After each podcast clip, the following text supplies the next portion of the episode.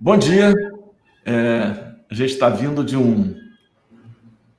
Vindo aí do, do, do, da estreia do Café Lá em Casa ali com a, com a Roberta Sá. Acabamos de estrear com a Roberta Sá, foi muito legal. E.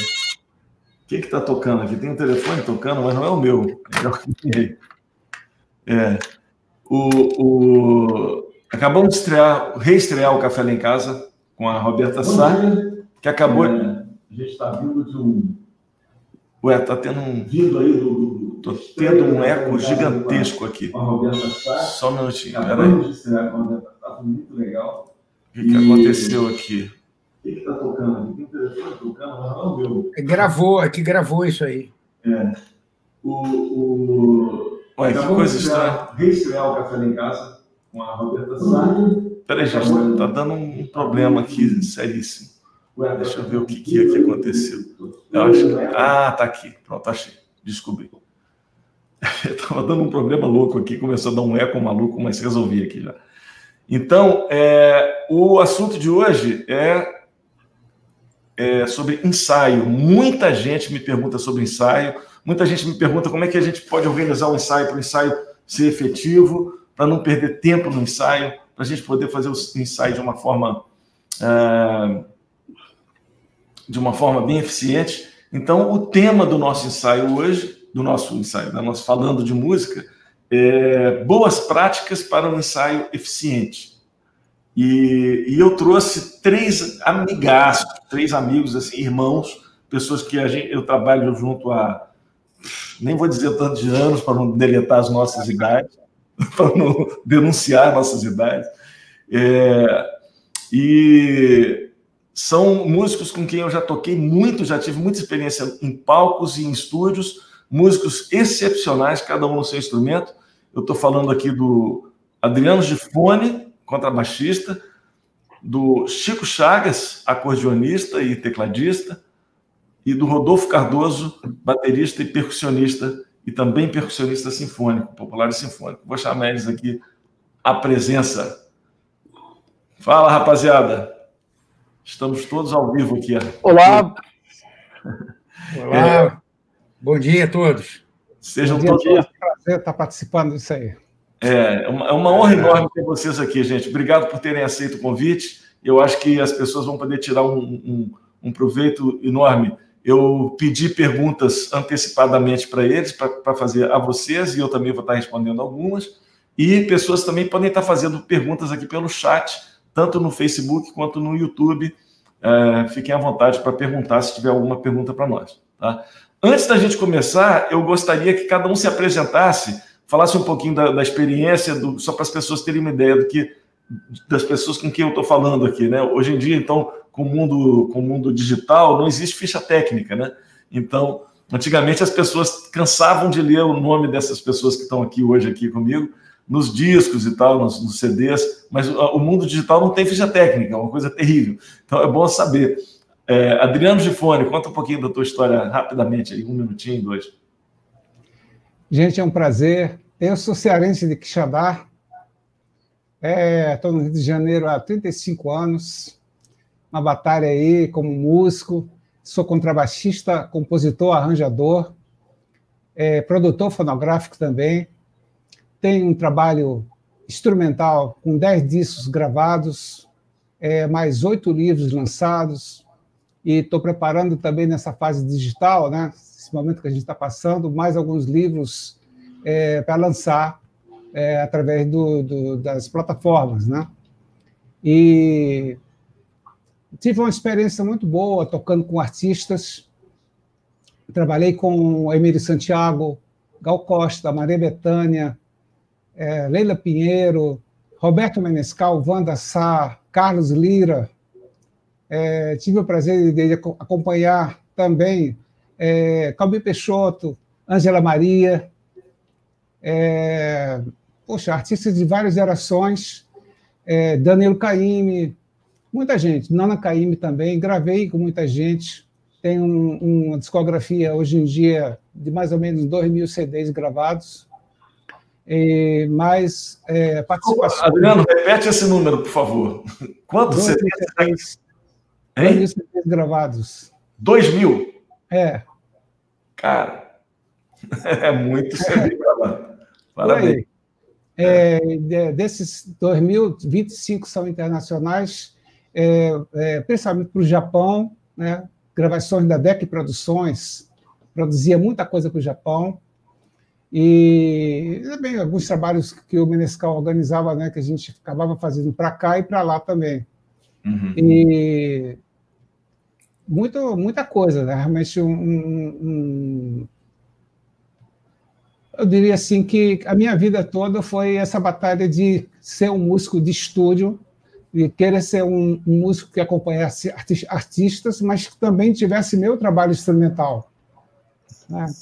É, desenvolver uma coisa minha e acabei achando meu caminho com ritmos brasileiros, né? Então fiz dois livros importantíssimos que foram música brasileira para contrabaixo número um, número dois, que foram lançados no Brasil pela Vitali e pelo Almir Shediak. E esses livros foram adotados fora do Brasil, na Berkeley, Conservatório de Oro, é, Conservatório de, é da Dinamarca, né? É, Copenhague, a Universidade de Orebro, onde você também já, já foi professor. Eu fui professor há oito anos. Trabalho. Quer dizer, foi muito legal. E eu teve, a partir daí eu saí fazendo mais coisas, né? Fiz um livro de improvisação também. E sempre trabalhei muito com prática de conjunto por causa das aulas. Né? Além disso, preparando playbacks para os alunos, organizando isso. Então, isso era uma, uma espécie de aula de ensaio para eles. Né? Eu tentei passar para eles tudo que eu aprendi é, com os shows dos artistas, inclusive eu tenho muitos shows catalogados digitais, né, que eu mostro, é, tento mostrar para eles a realidade do dia a dia que eles vão encontrar nos shows e gravações, uhum. as convenções que eles vão pegar, todo esse trabalho eu, eu passo através dos playbacks que eu preparo para meus alunos. Bacana. Adriano, você é um cara assim que é, é, é, é, ao invés da gente falar com quem você já tocou, é melhor você falar com quem não tocou ainda, porque você já tocou com metade da MPB e você vai ter muita coisa para falar e para responder as perguntas das pessoas sobre ensaio, que é o nosso foco de hoje, né? Nosso foco Sim. de hoje são os ensaios. Deixa eu passar a palavra aqui para o Chico Chagas para ele falar um pouquinho da, da experiência dele nos palcos e ensaios, e depois o Rodolfo, e depois a gente começa a responder perguntas. Vamos lá. Chico, você está sem som. Cara, Pronto. desculpa, eu mutei aqui porque a Maria passou aqui, não sei se vocês viram. então, bom dia para todo mundo. É, obrigado, Nelson, pelo, pelo convite. É, eu sou de Rio Branco, do Acre, sou filho de cearense. É, eu venho de uma família de, de acordeonistas, né? Meu bisavô, meu avô, meu pai e eu, agora. Bem desse jeito, pô. Já vem, no DNA. É, eu fui para o Rio de Janeiro com 19 anos, né? E no Rio eu tive alguns professores também de, de, de improvisação, estudei piano clássico. É, depois morei na Europa, é, em Londres, onde também estudei jazz. Depois é, morei na França e morei na Alemanha.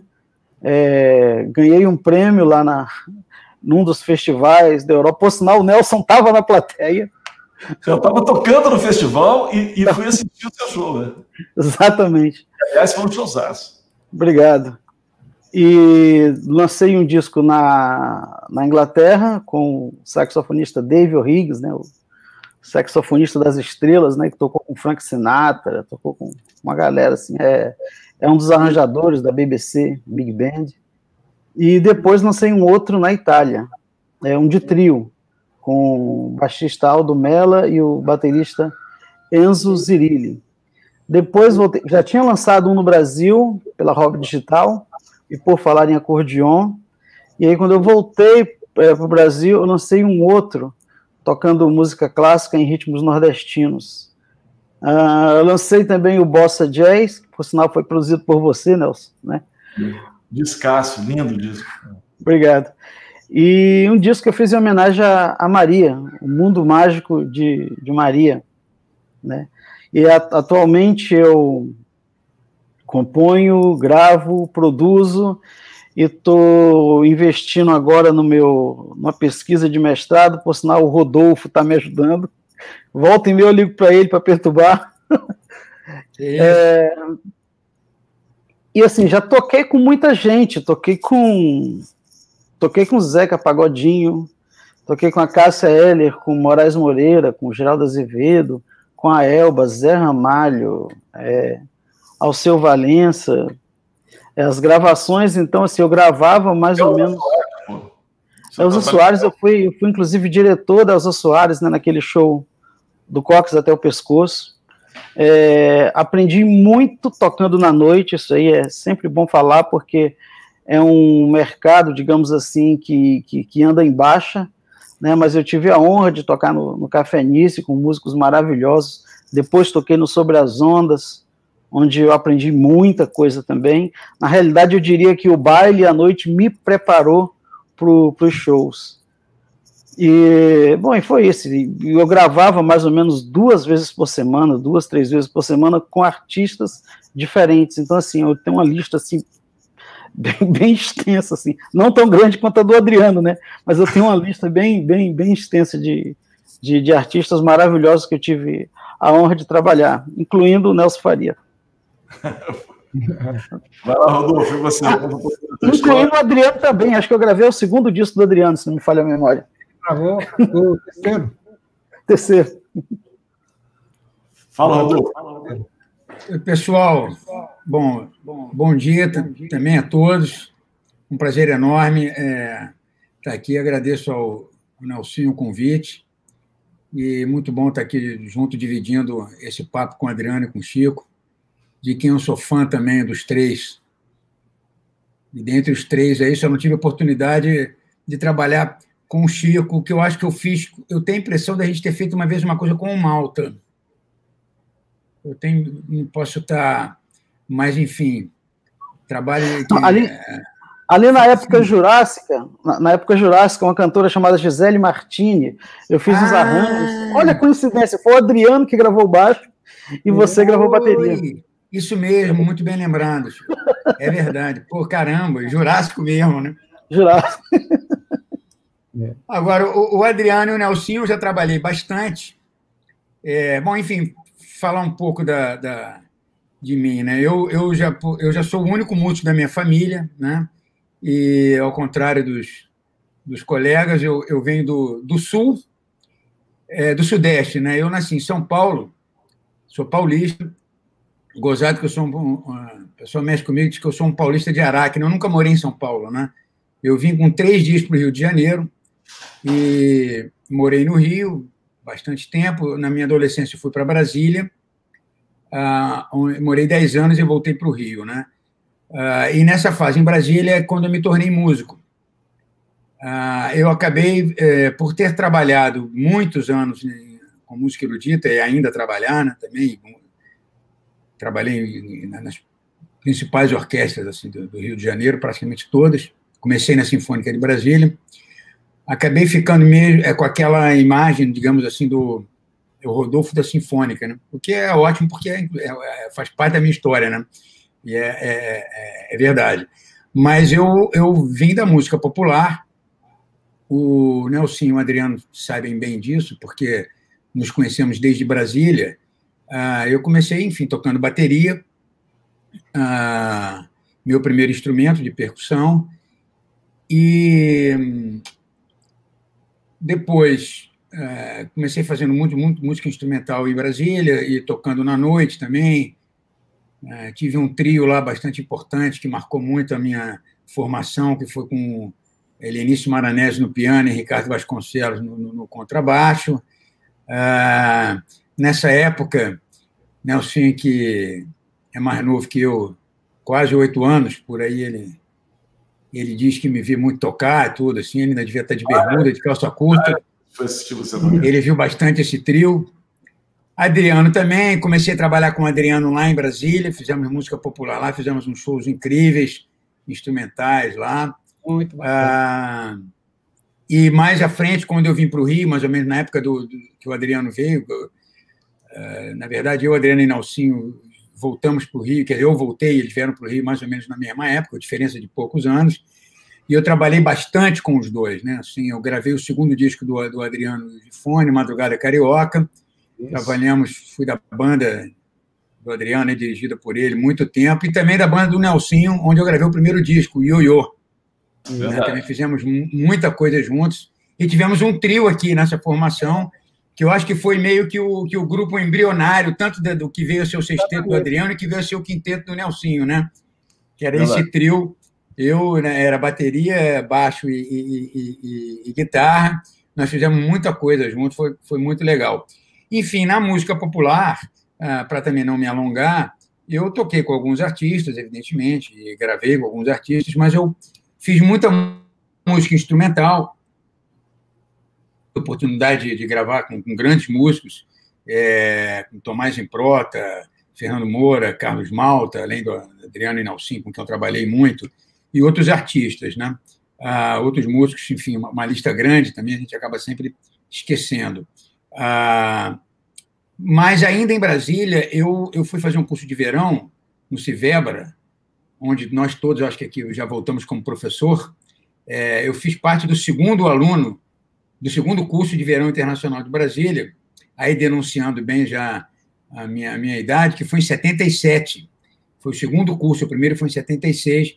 Foi onde eu conheci quem veio a ser o meu mestre, de, minha maior referência na percussão, que foi o Pinduca, falecido há poucas semanas atrás, com 94 anos de idade, que é um, é um, que é um, grande músico, assim, foi, foi realmente o meu mestre quem sempre fez também, ele na carreira dele, uma ponte com a música popular e a música erudita.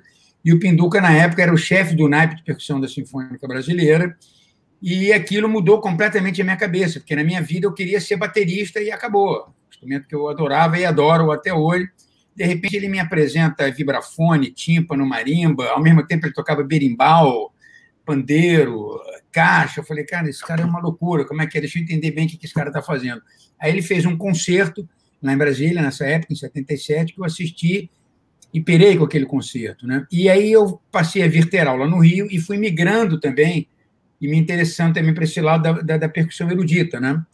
Uh, é um nome que eu não gosto muito de usar, né? enfim, porque é uma discussão à parte, essa, essa fronteira entre erudita e popular é muito mais, às vezes, é claro que existem algumas particularidades assim entre ambas as linguagens, mas ela é muito mais assim uma questão acadêmica do que qualquer outra. Né? Mas, enfim, eu fui migrando para esse lado também, e aí eu entrei para a Orquestra de Brasília, para a Sinfônica de Brasília. No final de 78, eu comecei a fazer alguns cachês, em 79, ela foi reestruturada, quando o maestro Cláudio Santoro voltou é, para o Brasil, ele, junto com o maestro Levino... Vai para o fim da história, porque a gente tem, a gente tem pouco Vou tempo agora. Fim. É, estou acabando. Acabei já. Aí eu entrei na, eu entrei na Orquestra de Brasília. Com essa experiência, eu vim para o Rio, fiz assim, entrei na Sinfônica Brasileira, depois fui do Teatro Municipal também, da Petrobras Sinfônica, e já estou há alguns anos, já quase uma década, já fora de orquestra, e dando aula na Unirio, onde eu sou professor há bastante tempo lá de percussão. É isso aí. Bacana. Já estava caminhando no final. Desculpa ter te interrompido, mas é porque. A, Não, está certinho. Então, só queria ter um panorama rápido com quem cada um já tocou, a experiência Vamos de cada um. E eu vou Isso começar esse papo aqui é, sobre ensaio contando uma, uma experiência que eu, que, eu, que eu ouvi de uma violinista. É, eu estava num desses festivais que, e aí tinha uma violinista que tocava na, na na Sinfônica, na, na, na OSESP, e, e, ela pegou a, a estreia do Nestlin lá, né? E aí ela conta o primeiro ensaio que o Nestlin fez com a orquestra. Então, disse que ele chegou, a orquestra toda lá, e ele chegou e falou assim: quem aqui tem lápis e borracha, levanta a mão, por favor. Aí levantar, alguns levantaram a mão, porque tinham ali uma sua pochetezinha com lápis e borracha para ensaio que é uma coisa importante para ensaio, aliás, anotem aí. aí. Alguns levantaram a mão, ele falou assim: os outros podem voltar amanhã. Ele dispensou todos que estavam na orquestra sem lápis e borracha, porque sem lápis e borracha ele achou que não faria um ensaio efetivo, porque ele ia ter que falar as coisas e as pessoas iam ter que ficar pedindo o lápis do vizinho ou iam ter que guardar de memória e na hora iam esquecer. Então ele, ele no primeiro ensaio ele já deu esse recado que quem não tiver lápis e borracha não precisa nem vir ao ensaio. É, você que trabalha com música sinfônica, Rodolfo, eu não sei o que você faria na hora, se você jogaria a baqueta na cabeça dele, ou se você sairia, ou se você teria o lápis e a borracha na mão. O que, que você teria? Bom, eu teria o lápis e a borracha na mão. Isso é uma coisa muito importante. Existem muitos mitos em relação ao maestro, né? coisas que falaram, disse isso, disse aquilo. Ah, nem sempre é verdade, mas eu acredito muito que o, não só porque essa violinista ele falou, mas que a, a cara do Nashville ter, ter dito isso, né? Isso é fundamental, lápis e borracha. Senão, realmente, ele está certinho. É, isso, isso, é uma coisa que eu gostaria. Rodolfo, acho que travou. Vai ficar desconcentrando o ensaio. Você está travando um pouquinho, Rodolfo. Rodolfo, de repente você passa para o 3G, Oi? 4G. Você está travando um pouquinho, a sua internet está travando. Mas vamos lá, então eu coloquei essa primeira coisa para já tá dizer ruim, o seguinte: Deixa não dá para você, não dá para você ir para o ensaio sem, é, sem lápis e borracha. O Rodolfo deve ter saído para arrumar a questão da internet. Não dá para você ir para um ensaio sem lápis e borracha, cara, porque muitas coisas são decididas ali na hora e se você não anotar, é, você fica um ensaio pouco efetivo. É uma das coisas que tira a efetividade do ensaio. Você não anota é, o que é lápis. Pois é, lápis e borracha. lápis é pen, it's a, a, a, a pen or pencil, sei lá, é o que. The one that you can erase, Maki.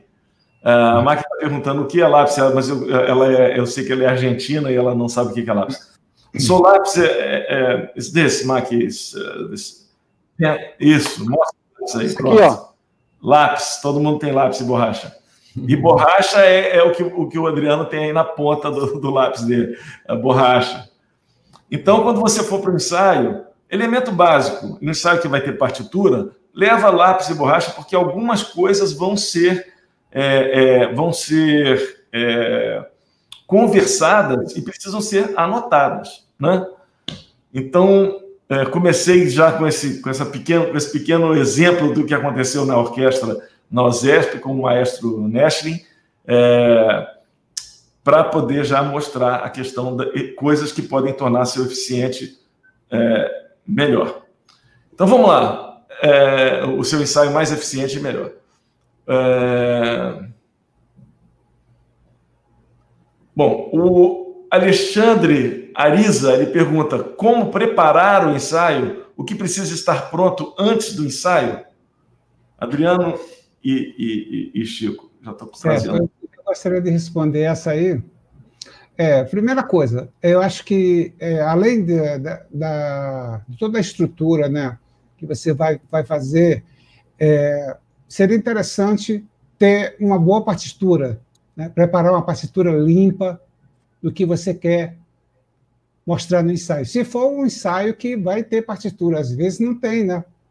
Às vezes é um ensaio de passada, sei lá, de você vai mostrar primeiro contato. É, mas, assim, no meu caso, eu gosto de, de não só fazer as partituras antes, mas como enviar antes para todo mundo. Eu não gosto de apresentar a coisa na hora, de chegar com a partitura na hora, lê aí, não, não. Gosto de mandar, se possível, uma pequena demo de, é, de áudio, um MP3, alguma coisa que, que, dá um, que dê um reforço para que o músico chegue já mais ou menos é, por dentro do, do trabalho que vai ser tocado. É, uma coisa que eu acho importante chamar atenção, Adriano, assim, é, é, é, Chico e Rodolfo, vocês podem interagir a hora que, que, que sentirem tá, vontade de fazer é. isso. Uma coisa que eu acho interessante no que o Adriano está falando é, é, que eu acho que as pessoas confundem ensaio com um local de aprender a música. Eu acho que ensaio é para ensaiar a música, né? Não é para você aprender a música no ensaio. Você vai, pra, você vai lá com a música estudada, sabendo qual é a sua parte para tocar. Isso é o ideal de um ensaio. Lógico que existem ensaios que você vai chegar e, e aprender a música ali tudo junto, mas às vezes tem uma questão técnica muito difícil para um determinado instrumento, vai ficar todo mundo esperando o, o, cara resolver o problema dele.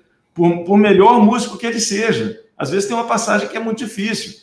Então, se você vai ficar esperando o cara resolver a passagem dele, vai perder tempo de ensaio. Então, é, isso que o Adriano falou é muito importante e é uma coisa que eu faço muito. Partitura bem escrita, clara.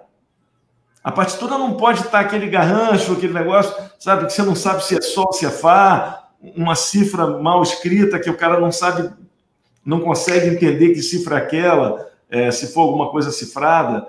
É, e o ideal é você mandar as partes antes.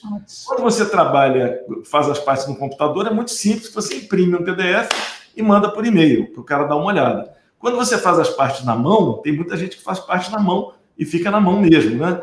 É, aí, antigamente a gente mandava um fax. Hoje em dia, né, você pode tirar uma foto é do negócio e mandar para o cara, ou escanear e mandar para a pessoa. É... Eu acho que isso é bem importante, a pessoa chegar no ensaio já sabendo o material, já sabendo a sua parte, né, para não, não, não, gastar tempo. Outra é... coisa bacana, outra coisa bacana também é, é, quer dizer, eu como tecladista e às, às, vezes toco dois instrumentos, é o arranjador saber o que é que ele quer escutar, né? Se ele quer um piano elétrico, se ele quer um órgão, se ele quer um piano acústico, né? não só para mim, como principalmente para o percussionista, né? que é o cara que sempre tem muitos instrumentos. Né? Isso é uma coisa também que às vezes enrola um pouco no ensaio, de você ficar procurando timbre, às vezes você tem que programar o teclado ali na hora do ensaio, aí o resto, às vezes você só está com um teclado para não carregar muita coisa, aí a banda fica esperando você achar o timbre certo, você fazer é. o split no teclado, no teclado, né? Isso é uma coisa bacana também do, do, do arranjador, do diretor, ter em mente. Eu, por exemplo, quando vou ensaiar com o meu trio, é, eu, eu, aprendi logo no início, aliás, aprendi, o Adriano foi um deles, eu aprendi a não escrever para determinados contrabaixistas, porque eles, eles iam fazer coisa muito melhor do que a minha ideia. Eu lembro que essa gravação que o Rodolfo participou, eu escrevi exatamente o que eu queria escutar do baixo. Mas, na realidade, se eu tivesse deixado o baixista tocar o que ele queria, ficar muito melhor. Então, eu aprendi, aprendi, não faço mais isso. Então, o que, é que eu faço com o meu trio hoje? É, o, meu, o, o, baixista que trabalha comigo, o Alexandre Cavalo, é, ele vai para minha casa, ou eu vou na casa dele, e a gente tem um ensaio antes, para a gente definir tudo que eu quero escutar do baixo, tudo que não vai bater com a minha mão esquerda, onde, aonde é que ele vai para o grave, onde é que ele vai para o agudo, aonde que a gente, as convenções todas, e depois que a gente ensaia com, com o baterista, porque trio tem esse lance, assim, de só é um harmonista, só é um baixista, só é um baterista, né? Então tem que ser tudo muito bem amarrado e tal. Então eu sempre faço assim, eu nunca, eu não escolho mais linha de baixo. Eu toco e espero ele se encontrar, e depois dele estar tá tudo pronto, aí que eu, que eu marco o um ensaio com, com o baterista. E eles sempre vão para o ensaio com lápis e borracha. É. Isso é uma coisa que você falou que eu acho bem importante. É, eu acho que a partitura ela tem que ser bem de acordo com os músicos que vão estar no ensaio. Então não adianta nada você levar uma partitura com tudo escrito, é, o piano escrito, não sei o quê, é, se, por exemplo, o pianista não sabe ler, ou se o guitarrista não sabe ler, ou o baixista não sabe ler, né?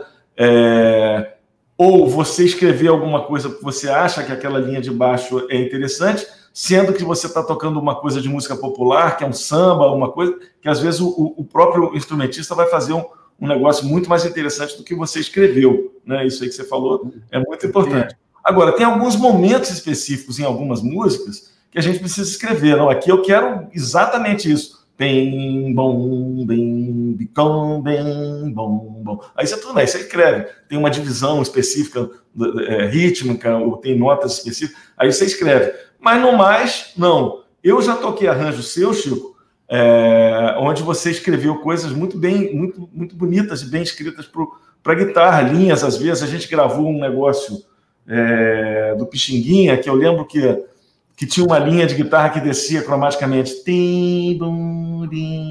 Ah, a, te a, terceira, a terceira parte de Ingênuo. Ingênuo, exatamente. E eu lembro que isso foi uma gravação. estava escrito, bem escrito, uma coisa que você vai ler e vai funcionar, deu certo na hora e não tem. Né?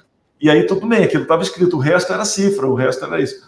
O, o... Então, eu acho assim, ele perguntou, né? O que, que é o importante se preparar? Um, eu acho que é isso que todo mundo falou aqui, partitura bem escrita, né? É, outro levar o, o, o, tal do lápis e da borracha.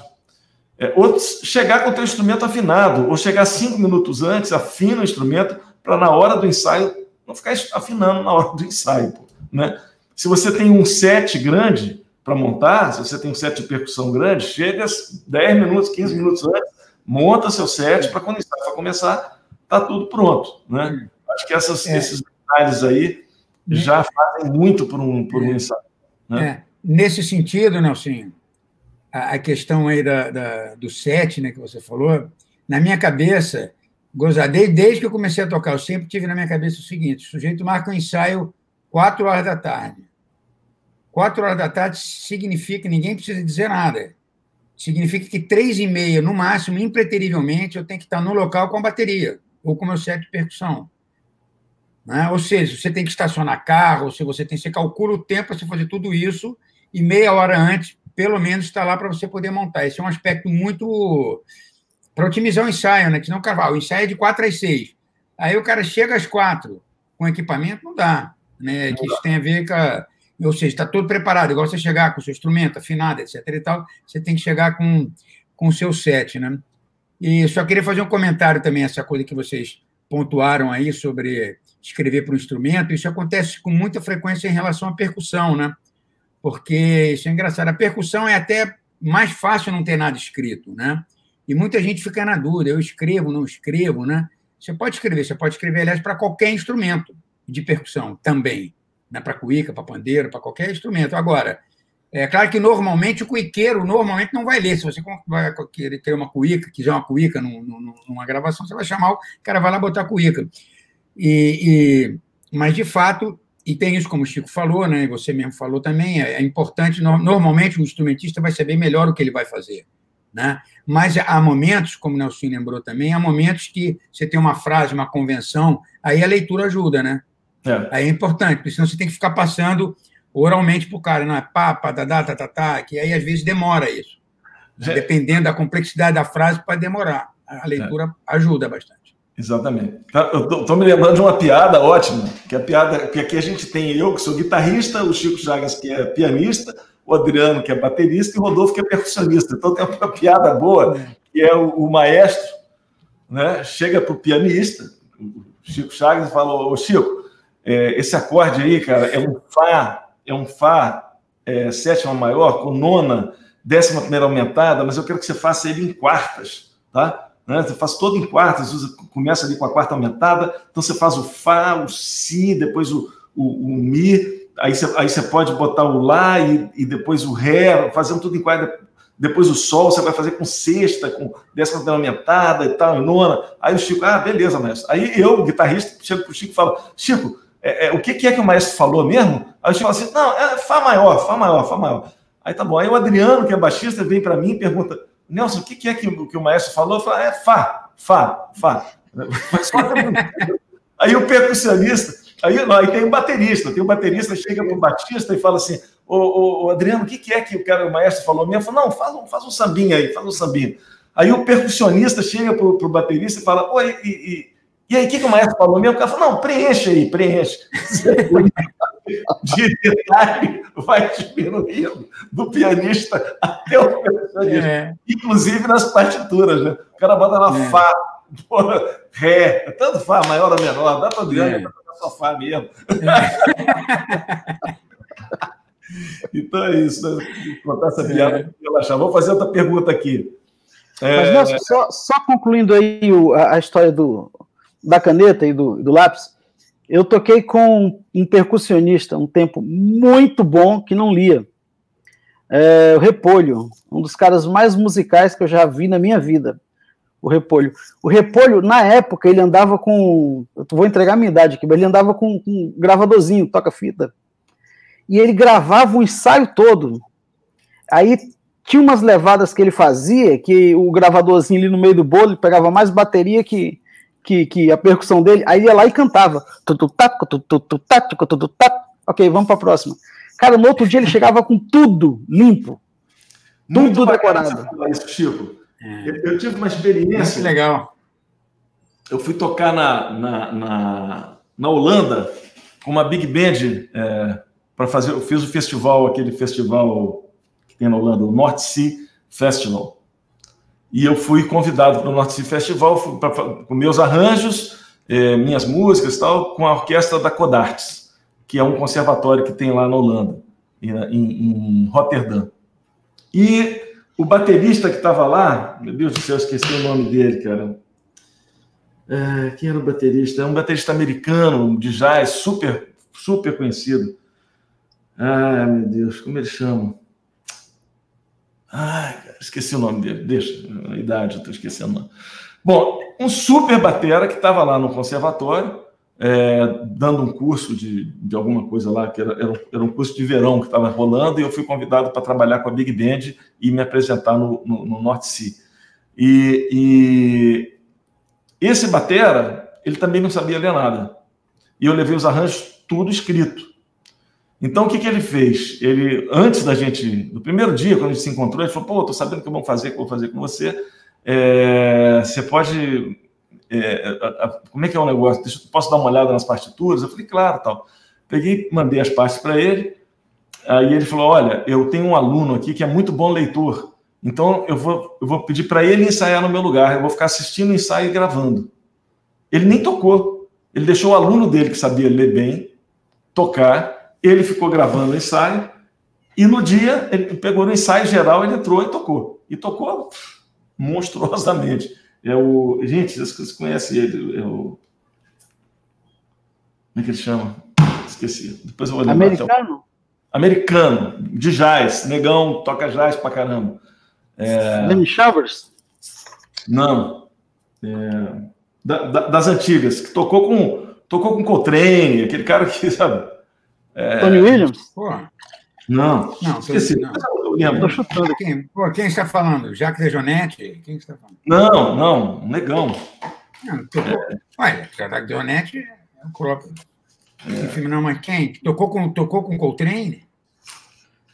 Bom, deixa, eu vou lembrar o nome dele, vou lembrar. Mas o, o, importante é isso, porque uma outra coisa importante em ensaio é você levar um gravadorzinho. Se você tem dúvida de algumas coisas, grava a passada para você estudar em casa é, é, com, com gravador. E, gente, como é que ele chama?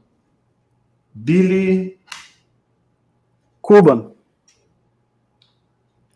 Billy Cuban, não. Billy. Meu Deus do céu.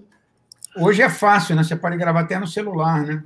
Se for é. para ter uma referência. Celular, exatamente. Pô, esqueci o nome. Ter uma referência de. Qualquer ah. estratégia é válida, né? Nesse sentido. Bom, vou fazer uma pergunta aqui, vocês procuram, eu vou procurar aqui o nome do cara. É... Uma pergunta ótima aqui do O Chris, ele fala: errou, volta ao começo? Eu não. Eu acho que tem que resolver o que está errado. Achei. O baterista é o Billy Hart. Eu não ia acertar. Billy Hart. Billy Hart. É... Fala aí, Chico. Então, é, eu acho que se, tem que resolver onde está o problema. Se o problema está ali, você vai e resolve, porque eu vejo muito acontecer isso. Não, deu ruim, aí começa do início, aí vai dois minutos até chegar naquele trecho. Erra de novo, começa tudo de novo. Fica ali no, né? Fica ali no lugar que está dando ruim ali, que está dando defeito, arruma aquilo ali aí sim. Ah, outra coisa, né? Nelson.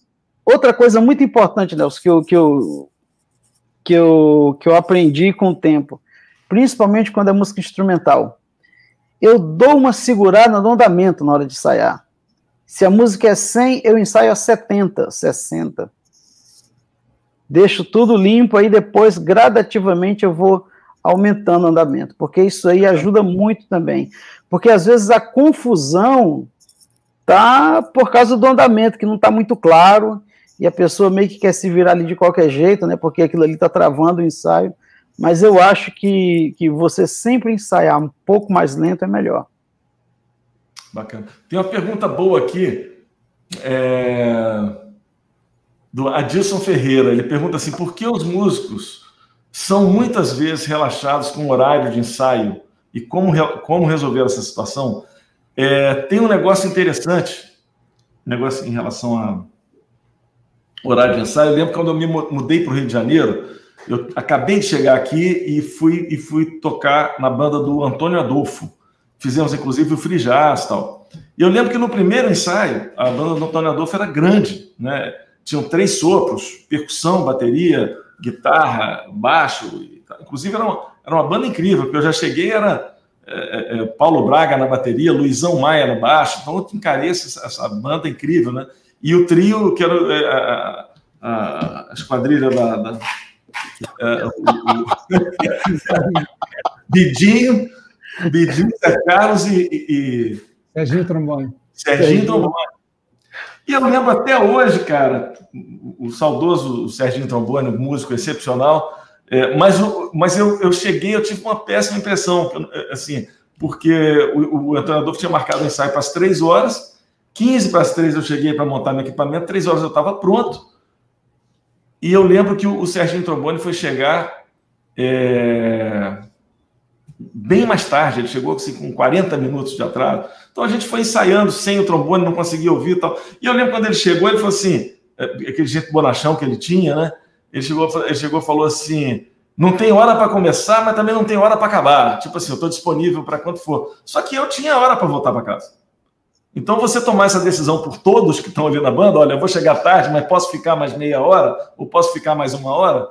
Pô, você pode, mas sabe se os outros podem?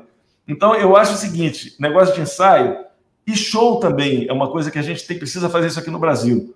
E lá fora eu vivi oito anos na Suécia, eu experimentei bem como é o negócio de show. O show lá é marcado para as 11 horas ou para, sei lá, 9 horas da noite. Aqui no Brasil você marca para as 9, aí você fica esperando.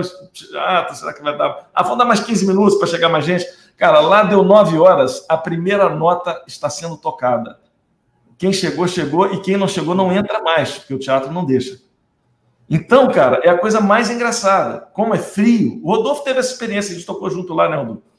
Quando é frio, quando está fazendo frio, as pessoas não chegam antes e ficam ali, você não pode também entrar eles abrem o teatro 5, 10 minutos antes do negócio começar. Então, quando tem assim uns 15 minutos antes do, do show, você olha lá fora, cara, não tem ninguém. Você fala, cara, não vai dar ninguém.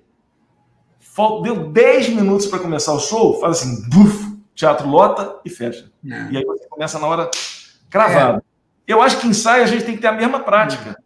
Deu a hora do ensaio, começa o ensaio. Quem tiver, tá. Quem não tá, não tá. Da próxima vez o cara vai chegar na hora. Acho que a única forma de resolver é essa. Não sei. Vocês têm alguma é. sugestão para é. parar com essa de pessoas chegarem atrasadas em ensaio, que é péssimo isso? Ô, Nelson, ó, se me permitem é o seguinte, eu acho que essa coisa, acabar com isso é um pouco complicado. É, eu não sei qual, eu não saberia qual é o remédio. Eu acho que se a pessoa faz isso com frequência, o próprio músico vai acabar se prejudicando, né? Porque ele vai acabar não sendo chamado de, de repente. Isso chega, tem um limite, né? E isso é complicado porque é uma coisa muito cultural. Você deu o exemplo lá da, da, da Suécia, né? É, isso é interessante. Eu me lembro, é, lá eu fui várias vezes lá, lá em Oribru, né?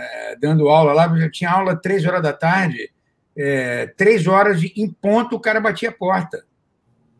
Em ponto, a hora era 4h15, 4h14 o cara estava lá, mas não batia, dava 4h15 o cara batia na minha porta lá. E entrava. É uma questão muito de de hábito, né? E eu vejo que é, aqui, às vezes o aluno chega, às vezes não chega, tem aula três horas, chega três e dez. Diz aqui, pô, professor, desculpa, não sei o quê, depende muito do aluno. Acho, acho que tem uma coisa muito assim cultural do, do brasileiro, né? Agora, se você jogar pesado, assim, às vezes, pesado que eu digo o seguinte, é, o cara começa a chegar atrasado duas, três vezes seguida no ensaio. Eu não sei muito o que fazer também. Se ele não se tocar, ele talvez ele não seja chamado numa outra vez. Né? Porque nem todo mundo é assim. Porque nem é. todo mundo é assim também. É. Né? Enfim, eu não sei o que, que o Adriano acha também. Aí, que, é, nesse caso, eu acho que o próprio músico se prejudica. Tá? Uma das coisas que eu fiz quando cheguei no Rio de Janeiro, é, eu quis ser conhecido tanto como um músico que, que toca bem, como com, que tira um som bacana, como também quando um músico que chega na hora, que é profissional, chega, que fica pronto para tocar, para perguntar. E outra coisa, chegar no ensaio e perguntar para quem está organizando o ensaio, como é que você gostaria que eu tocasse a sua música? Sabe? Para perguntar coisas assim. É, para isso você tem que chegar mais cedo, ter tranquilidade. E, e outra coisa, é, se você mantiver uma, uma, um procedimento sempre assim, você vai sempre ser respeitado para quando acontecer uma situação, de um atraso, uma coisa assim. Não, esse cara não atrasa, não. Cara não atrasa. Foi uma coisa realmente excepcional que aconteceu. É. é. exatamente. Então, eu tive uma situação de estúdio uma vez que é, eu fui. É, eu estava em casa, assim, estudando contrabaixo, e me ligaram de um estúdio e o cara reclamando comigo, me dando um certo esporro, assim, oh, cara, você, você não chegou ainda, o que está que, que tá acontecendo? O cara falando tão bem de você, você está Peraí, com licença. Quem está falando? Tal pessoa. Ah, uma gravação aqui no estúdio Transamérica. Sim. Como é seu nome? Tá. Você me convidou para tocar? Não, mandei ligar. Mandou quem ligar para mim? Quer dizer, a secretária do cara não tinha ligado para mim. Olha que situação. Estava a turma toda lá no estúdio e eu não tinha chegado. Alguém do estúdio, alguém do, da equipe de gravação falou: olha, bicho, não é ele que veio, não. Porque ele já estaria aqui antes de você. Então eu fui salvo por essa situação. E a pessoa me ligou, primeiro me dando esporro, depois ele me falou: olha. Aí um arranjador que estava lá falou assim: olha, primeira coisa que você vai fazer quando ele chegar é pedir desculpa para ele. Que a pessoa que você mandou convidar, se você tivesse convidado, ele já estaria aqui a pessoa que você mandou convidar para a gravação não ligou para ele. Então, chegou lá, eu resolvi, eles já tinham gravado três bases sem baixo, eu gravei as três bases em 20 minutos. E Sim. fiquei. É, salvei a situação, mas agradeci a pessoa que estava lá que me, que me deu essa, essa proteção. Tipo, dizendo assim: não, esse cara não atrasa esse cara é um é. bom músico e é uma pessoa legal e vai chegar na hora. Então, isso, isso foi uma, um ponto que me deu é, ainda mais confiança de continuar agindo dessa maneira que eu, que eu sou até hoje. Bacana. O Vitor Jorge está perguntando uma coisa bem interessante. Para uma banda de iniciantes, é, como vocês colocariam as marcações e convenções sem usar partitura? Essa é a realidade de muitas igrejas. Chico Chagas toca em igreja, é, deve, deve ter alguma coisa para falar sobre isso. Bom, aí é só tocando mesmo, reúne todo mundo e vamos tocar junto. De repente, deixa o pessoal que canta por último, para não ficar lá assistindo o pessoal tirar a convenção, tirar a harmonia, né? Eu normalmente é assim que eu faço na igreja, quando a gente tem que ensaiar alguma música nova, que tem uma introdução mais complicada, não sei o que, a gente sempre fica o grupo lá, eu, eu oriento o pessoal, é sempre bom ter, um, ter uma pessoa mais experiente para orientar, né? até a música ficar pronta. E por último, que novamente música de igreja não é muito difícil, ao menos da, da igreja católica, não é muito difícil. E por último, o cantor vem e faz o ensaio. É assim que a gente faz. Bacana. Eu quero falar de uma experiência porque o, o Charles Rossi está perguntando aqui. É, um outro problema é quando você tem dois ensaios para fazer um show e aí não tem tempo nem de mudar, de mudar nada.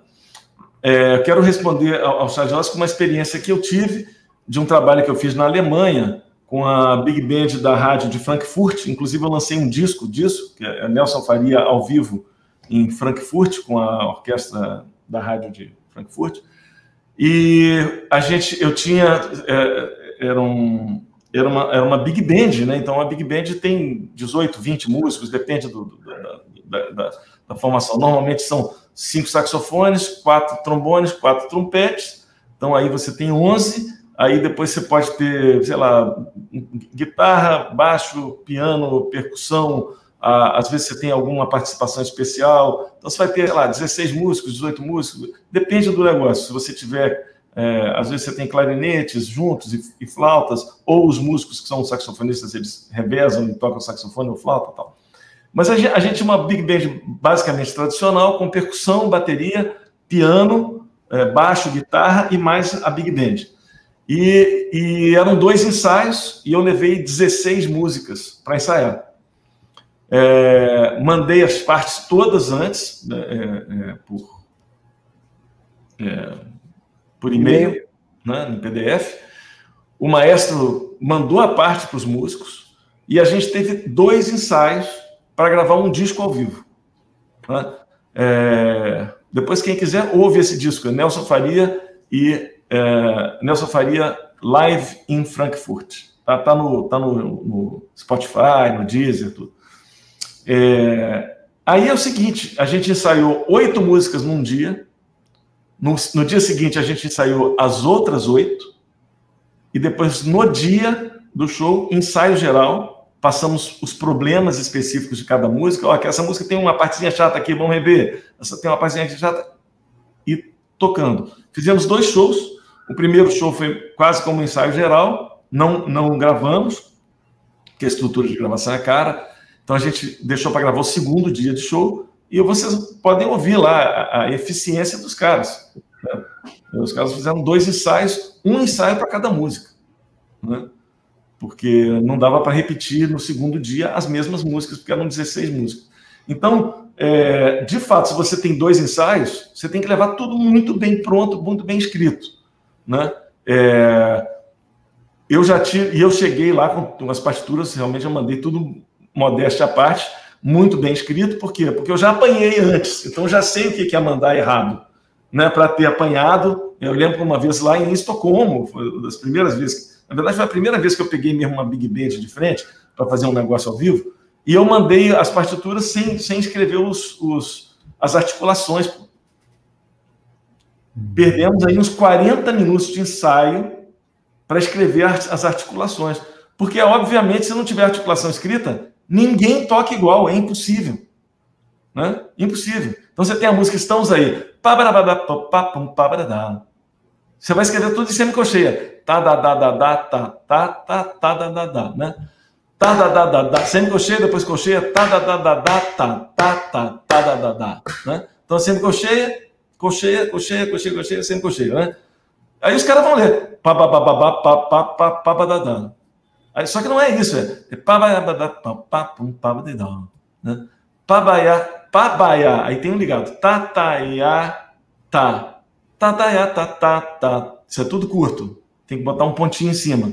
Tataiá, tá, tá, tá, tá, tá. Essa aqui é, é tenuto. Tataiá, tá, tá, tá, tá, tá, tá. Então, tenuto, pontinho, tenuto, pontinho. Se você não escrever isso, não sai. E o que, que aconteceu? Eu estava acostumado a lidar com, com, com, com, sopros aqui no Brasil. Você escreve para todo mundo já sai. Já, já faz do jeito que é para ser.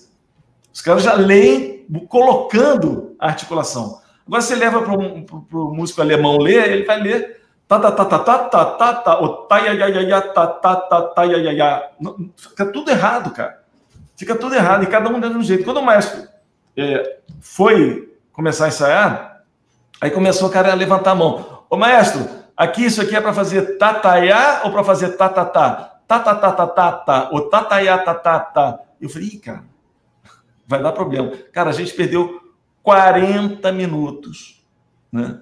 É, é, ensaiando a música. Eu era o maestro, eu estava regendo lá na. Perdi uns 40 minutos de ensaio só para escrever todas os, os, as articulações.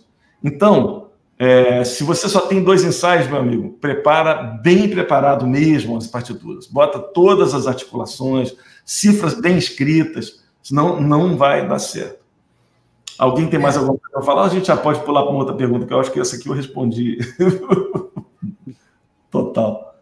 Tem, vou falar, tem uma outra pergunta que está bem recorrente aqui, ó. Muita gente perguntou, o Maurício Mal Mal é, é, perguntou, é, ah, o Dani Peniche perguntou, o. o, o, o chama? O Tiago Alberto perguntou, muita gente perguntou sobre a questão dos volumes na hora do ensaio. Quem tem alguma coisa para falar? Qual é a pergunta? Fala. Não, desculpe, deu uma falha aqui para mim, Nelson. A questão do volume é a dos instrumentos do ensaio. Ah, tá. Nelson, eu vou falar que eu que toco acordeon, cara, eu sofro demais com isso. Demais, porque o meu instrumento é assim, ele, ele é microfonado por dentro, né? Mas tem hora que realimenta, tem hora que dá microfonia. Ou então, se ele fica baixo, eu tenho que tocar muito alto. No que eu toco muito alto, o som do meu instrumento fica feio. Eu não, o, o, instrumento não rende o que tem de, de render. Então, eu tinha feito até umas anotações aqui para falar, se alguém perguntasse. Mas é, eu acho que é, é se, assim, se você tem condições, se o artista tem condições, é muito legal você ter um técnico no estúdio, um cara para fazer o som. É, outra coisa que eu acho de suma importância é você dividir os elementos por frequência e função no estúdio. Do tipo baterista perto do baixista, o tecladista perto do guitarrista, o acordeonista ali perto deles também. Porque, assim, toda vez que eu toquei perto de algum grave, o acordeon, o acordeon, ele, assim, conhecer o seu instrumento também é muito bom, né? O acordeon ali entre 200 e 400, essa frequência é praticamente o nosso inferno astral. Então, assim, eu tenho que ficar longe do zabumbeiro, olha só, que, que, que tristeza. Eu tenho que ficar longe do zabumbeiro ou deixar o zabumbeiro aqui do meu lado direito, porque do lado esquerdo ele realimenta com grave do acordeon.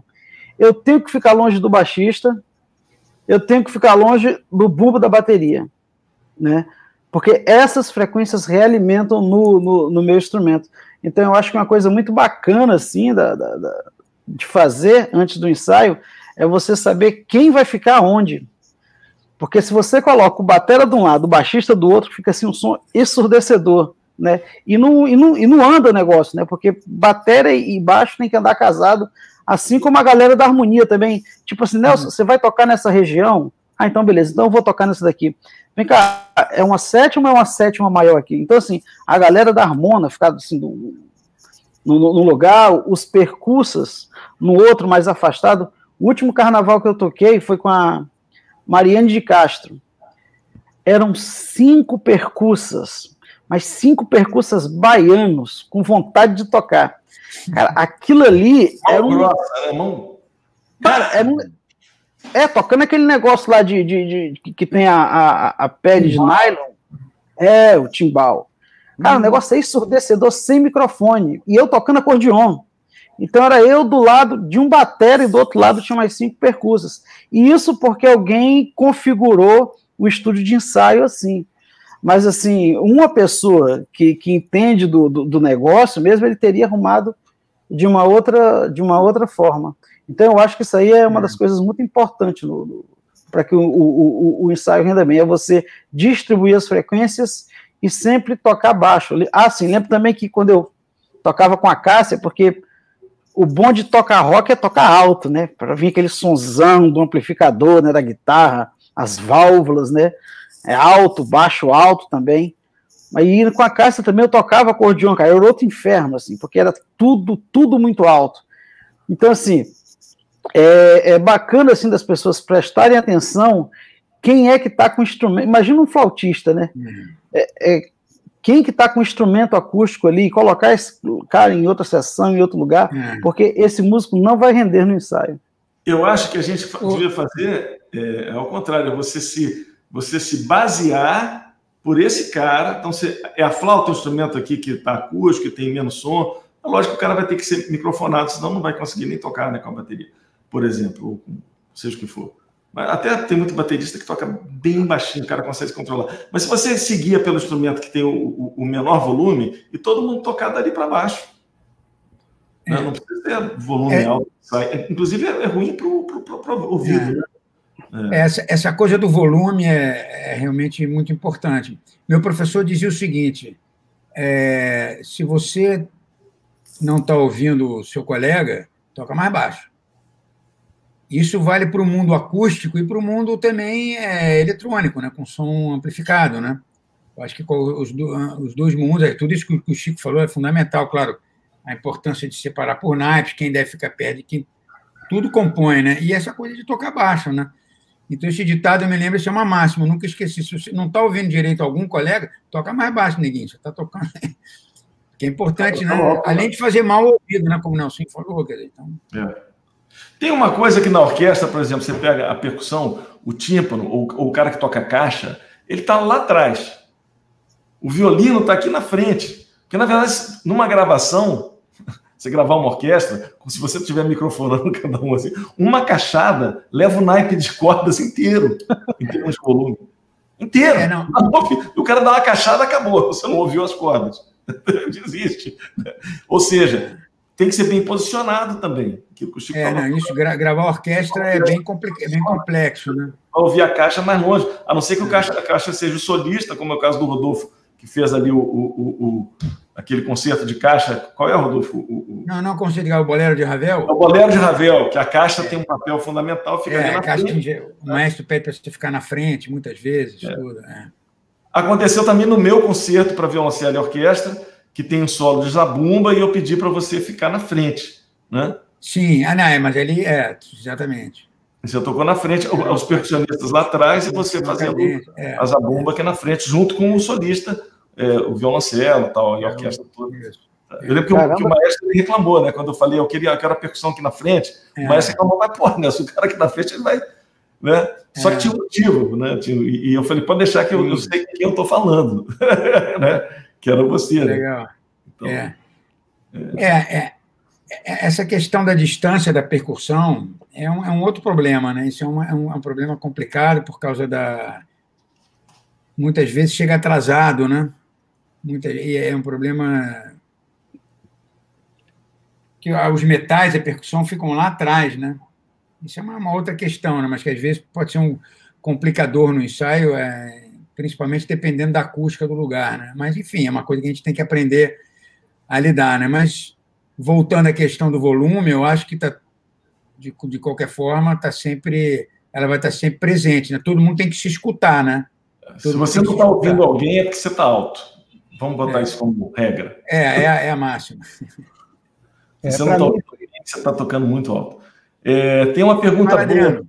Acho que a Adriano estava falando alguma coisa. Desculpa, Adriano. Não, desculpa. Não, rapidinho, só, é só para dizer que, que realmente, o, quando a gente começa a ter essa consciência de tocar baixo, e, e principalmente assim, tocar baixo em todas as situações, né? tocar baixo no ensaio, tocar baixo no show, a gente ter um equilíbrio de som a coisa muda muito, né? Como fica bom, né? Claro. Você ouvir, por exemplo, eu gosto muito de ouvir o som real da bateria, sabe? Aquela, quando o cara tem aquele cuidado de afinar peça por peça. E, e essa diferença, para mim, faz um bem danado para o contrabaixo. Eu ouvi aquele, o meu baixo quase que acústico, assim, um pouquinho só de som de amplificação, uhum. junto com uma guitarra semiacústica, com piano, mas, é, sabe, primeira coisa, independente do que vá soar lá fora, mas o time no palco ser o mais real possível. Sim. Ah, é, o então, conselho. Eu quero, desculpa, eu quero falar de uma experiência que o Adriano falou. Eu, eu, tive, eu tive duas experiências muito interessantes com isso aí. Eu fui tocar, no, aliás, o Rodolfo estava comigo. Eu fui tocar no festival, meu trabalho, no festival qual? Que a gente fez na Caixa Econômica, lá em Brasília. Jazz Meeting. Jazz Meeting. Jazz, jazz meeting. meeting. E quem organizou esse festival foi o André Geraisati com a Mirna Dekesh. Sim. E, e, aí o André fazia, o André era, era a Mirna fazia curadoria e, o, e, a, e, a, organização do festival todo, e o André Dekesh fazia a direção artística do festival. E o André, quando eles, quando eles me chamaram, o André falou assim: Ó, eu quero que você monte um, um, um grupo com no mínimo 15 pessoas. Tem que ser um grupo é, grande. E é o seguinte: não tem PA. A gente vai fazer no Teatro da Caixa Econômica sem PA. É o som do palco que vai para a plateia. Aí o que, que eu fiz? Eu, eu peguei, fiz um, um, um, um ensemblezinho de cordas, né? Eu, eu chamei é, quatro violinos, duas violas, dois violoncelos um contrabaixo, uma flauta, um clarinete, o Rodolfo de percussão, chamei o Gustavo como violoncelista solo e eu de guitarra e peguei, adaptei o meu repertório para toquei alguma coisa do meu concerto, né? E, e adaptei o meu repertório que eu fazia de quinteto para esse naipe. E a gente tocou sem microfonação. Então, a guitarra, que não tem como você não ter microfonação, senão não tem som, eu botei meu ampzinho ali, relax só, aquele somzinho para chegar no som das cordas, né? O contrabaixo que estava fazendo psicato, porque o psicato é muito mais baixo do que o volume do arco, né? As cordas tocando basicamente em arco e o psicato ali, eu peguei, falei para o cara, leva um amplificadorzinho para você fazer o psicato é, amplificado, e ele tocou só psicato o tempo todo, porque ele estava fazendo o, o, é, o baixo popular mesmo, né? E, e, não que não tenha psicato no, no erudito, mas que ele, o lance dele era ali um baixo base, estava fazendo psicato. E, e, o Rodolfo, eu lembro na época, o Rodolfo, um dos instrumentos do Rodolfo era um catálogo telefônico, você lembra, Rodolfo? Aí você falou, pô, preciso pelo menos de um microfonezinho, botando um sonzinho de leve para colocar um pouquinho de lá. É. Eu lembro, cara, que quando eu tenho, que a gente, quando a gente tocou esse show, a sensação foi maravilhosa. Né? Eu falei, cara, que sonsaço, né? E, e, as pessoas na plateia adoraram. Os caras falaram, pô, a gente tinha que fazer silêncio para poder ouvir, senão não ouve, né? É... Então, assim, foi uma experiência bacana. Eu tive essa experiência aí, depois eu tive uma experiência tocando com o Maurício Enhorn, em trio, eu, o Maurício e o Guto Virt, baixo acústico, guitarra e, e harmônica, o Maurício tocando. E o Maurício também não gosta de volume nenhum, né? Então, retorno para o Maurício é quase zero. E ele não gosta de ouvir o PA. Então ele falou, cara, tem que ser. Eu lembro a gente tocou no Bruno Notes, depois fizemos um festival de jazz lá em, em, Curitiba, com som de palco, cara. Era uma delícia, delícia. E todos os concertos que eu fiz com o Gustavo Tavares na Europa, que era violão, e, e a gente fez vários concertos de violão e, e, e, violoncelo, e alguns com Rodolfo de percussão, todos acústicos. Nenhum deles tinha amplificação. Não sei se você lembra, Rodolfo. Lembro eu, muito. Eu botava, porque o, meu, o violão também, o violoncelo tem muito mais som que o violão, e aí eu pegava, pô, malandramente, né, cara? Eu, eu tenho um microfonezinho, aquele DPA, que é ótimo. Eu botava um DPAzinho e pegava. Eu, tenho, eu tenho ainda um appzinho desse tamanhozinho, que é um. Que, é um, é, é, que chama Lunchbox da Zeta. Eu botava ele debaixo da minha cadeira, com, uma, com um microfonezinho saindo do violão, então eu tocava, parecia que era o som do violão mesmo, mas estava dando uma empurradinha com aquele, com aquele, com aquele amplificador ali. Ficava ótimo. Bom demais, bem baixinho. É, com certeza. Ah, é um show, né? Bem baixinho. É. Eu acho que uma é. coisa que acontece com a, com, a, com a galera mais jovem, assim, a galera. Quando a gente é jovem, a gente gosta de tocar alto, né? Ao menos eu era assim, né? Aí uh, tem o lance da referência, né? Tipo assim, quando eu estava entrando no, no, mundo da música, da, da música instrumental, qual era a minha referência? Chick Corea Electric Band, alto pra caramba, só escutava aquilo ali no último volume. Marcos Miller, Dave Wackel, Lieutenant, assim, só, eu adorava aquilo ali. E eu lembro que na época a gente ia ensaiar, mas assim, a gente queria o som do CD dentro da sala de ensaio, que é um som irreal, o som do palco, aquele é um som irreal aquele som forte tem que ser o som lá de fora, né? Então, acho que uma coisa que acontece muito também é que as pessoas querem tirar aquele som, aquela pressão, aquela qualidade, aquele volume na, na sala de ensaio, né? Principalmente é. esse, quem, quem, quem tem esses, é, é, quem tem isso aí como referência, né? Na época da, da Cássia, o, o, o Valtinho, lembro do Valtinho, né? O Valtinho ele, ele, ele falava que para o timbre ficar bacana, o timbre da, da guitarra, tinha que ser é, do volume tal para cima, e o volume tal, que era o mais baixo, já era super alto. Aí o Fernando Nunes é. também gostava assim de tocar, escutando bem o baixo dele, era alto, assim, surdecedor. E, e, eu lembro que uma vez eu fui ver o show da Cássia nesse dia eu era convidado, eu fui numa lona, numa, numa lona cultural que tem aí no Rio. Cara, da plateia, o som do palco estava mais alto que o PA. Dá para entender um negócio desse? É, eu sei, eu toquei com a Cássia, aí... uma época que era assim, tá? Na época que eu tocava com a Cássia, tinha gente que às vezes falava, o som do palco está mais alto que o PA. E a gente tocava mesmo, porrada. Mas, bom, tempos de, de rock. Deixa eu passar uma próxima pergunta, tem uma pergunta muito boa aqui, cara. É... o é, Piano Leandro, ele pergunta como equilibrar diferentes níveis técnicos num grupo, num grupo amador.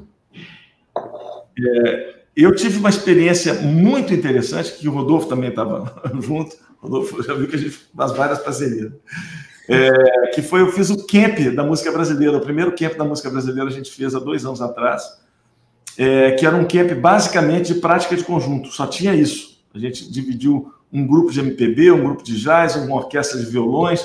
A gente fez grupos diferentes é, e as pessoas se inscreveram para fazer o, esse camp, que a gente foi para uma fazenda, ficou lá três dias ensaiando, depois fizemos um concerto. Foi maravilhoso, um negócio assim. É, fico emocionado de me lembrar. Assim, foi muito legal. E eu lembro que antes da gente fazer isso, rolou uma dúvida, cara, é tudo prática de conjunto. Será como é que a gente faz? Vamos nivelar? Vamos fazer teste de nivelamento tal? Eu falei, cara, não. Não vamos fazer teste de nivelamento. Cada um toca aquilo que pode tocar. Cada um toca o que pode tocar. E, e vai ficar bonito, porque isso é uma prática em conjunto.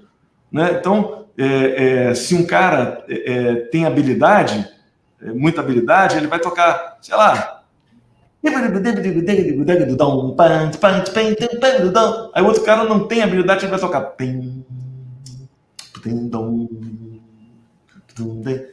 Porque existe tudo isso na música. Você pode dar uma função para um cara tocar uma coisa simples e para um outro tocar uma coisa, é, é uma coisa complexa.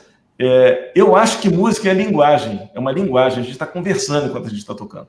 É, quando o, o, você faz isso de limitar, assim, os avançados tocam com os avançados, os intermediários com intermediários, os básicos com básicos, o que vai acontecer é que os básicos não vão conseguir fazer música direito, os intermediários vão ficar um negócio capenga e os, esses caras aqui vão ficar praticamente é, se né, elogiando um ao outro.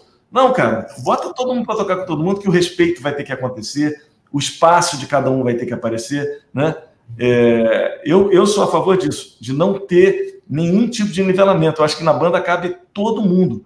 É, o que não pode fazer é uma pessoa que não, que não tem um nível técnico, você passar para ela uma função que ela não vai conseguir executar. Aí ela vai ficar só brigando durante o ensaio, vai tentar fazer ou durante o show, não vai conseguir. Mas se você der uma função ao nível dela, cara, você vai fazer isso aqui, ó, sei lá,